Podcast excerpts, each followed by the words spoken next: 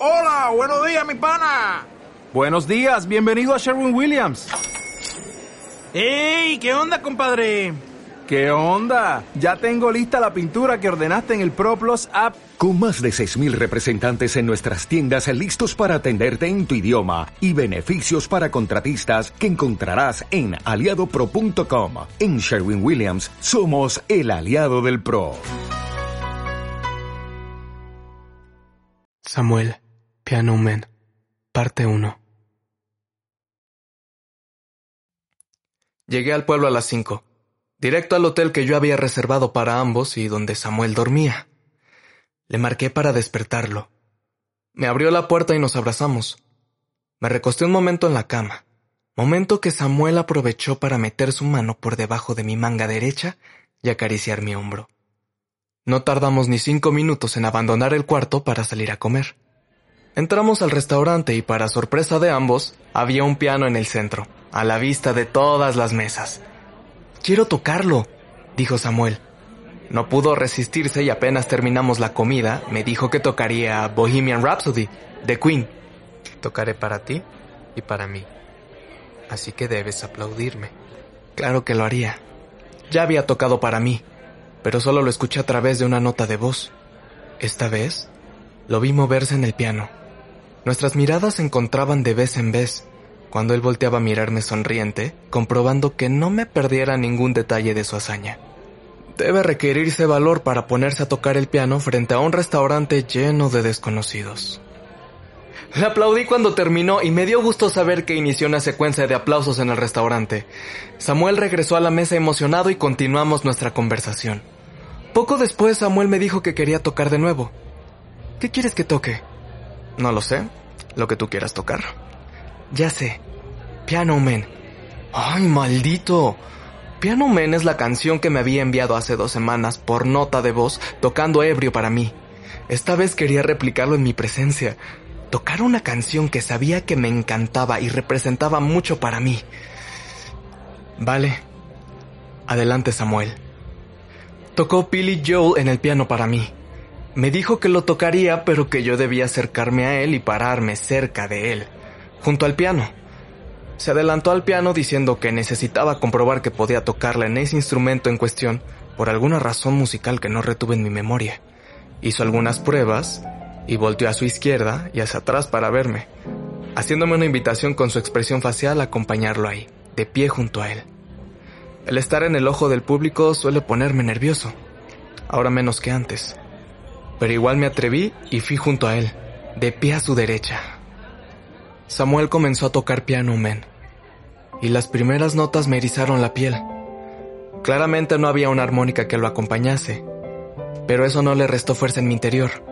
Estaba en un pueblo mágico, en un restaurante con un piano, y el chico que me gusta estaba tocando una canción de la cual le hablé en nuestra primera cita. Después de las primeras notas, Samuel empezó a cantar. It's nine o'clock on a Saturday. Regular crow scene. There's an old man sitting next to me, making love to his tonic engine. Y yo sentía que nosotros éramos las únicas dos personas en ese momento. Samuel alternaba su mirada entre las teclas y mis ojos, y yo sentía mi rostro caliente y mi expresión facial congelada en una sonrisa idiota que estaba próxima a dolerme en las mejillas. La voz de Samuel era fuerte, medianamente grave. Recuerdo pensar que quería que esa voz me hablara todos los días.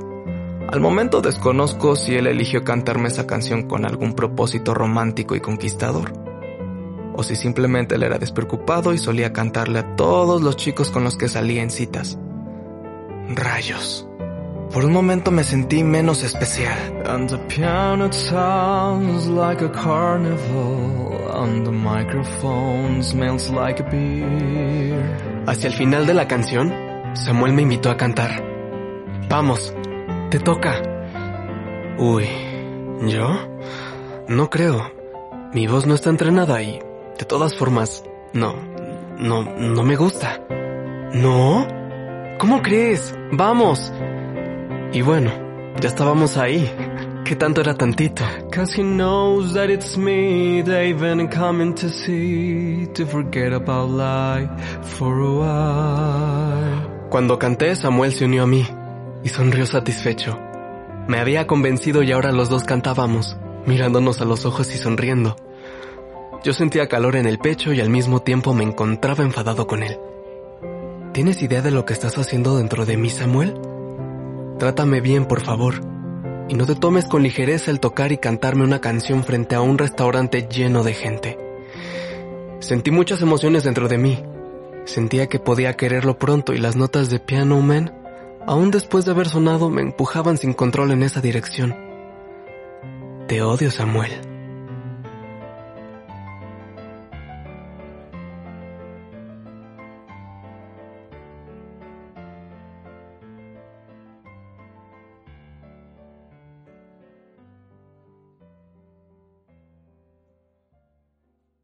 Piano Man terminó y aplaudí con fuerza a Samuel.